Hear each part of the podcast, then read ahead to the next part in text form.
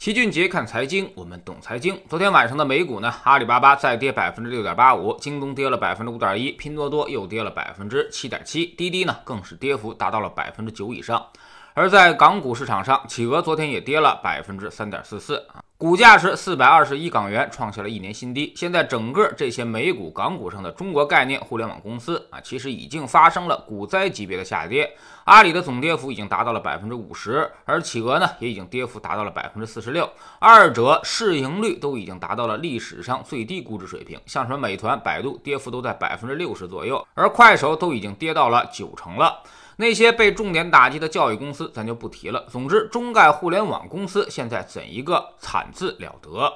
有人问了，那么这些互联网大厂去年还都是各路资本眼中的香饽饽，在实体经济中也是一掷千金的土豪般存在，为何在股价上却连续的跌跌不休呢？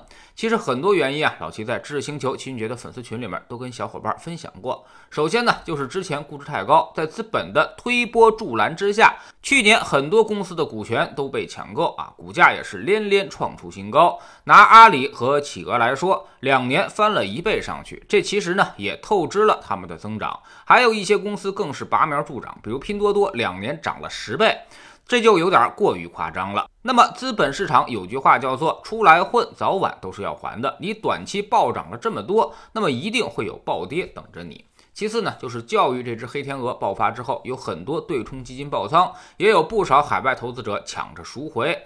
所以，配置中概股的这些基金，为了获取流动性，就只能够全面的进行卖出。道理就跟我们当年二零一五年千股跌停是一样一样的。当流动性出现问题之后，就会出现火烧连环船的效果。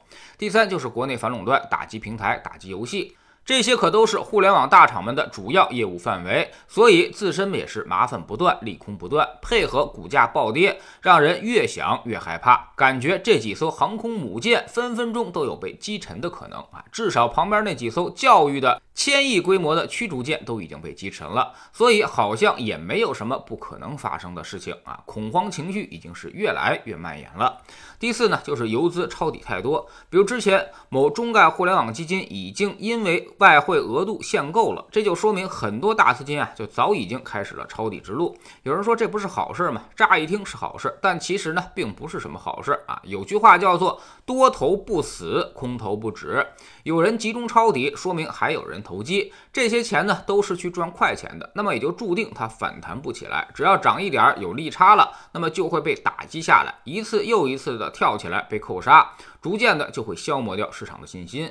当游资全都被虐杀了，那市场才能够形成真正的底部。未来中概互联网公司方面呢，也还会有一些利空出台，比如什么业绩不及预期，这都是很正常的。毕竟现在已经被反垄断给盯上了，大家要偃旗息鼓一段时间。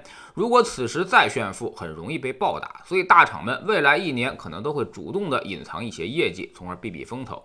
其次呢，就是反垄断还得再继续开罚单，不可能只罚阿里一家，至少应该有两到三家的百亿罚单才对。第三就是税率优惠取消啊，那么意味着这些大厂们每年要多交几十亿的税了。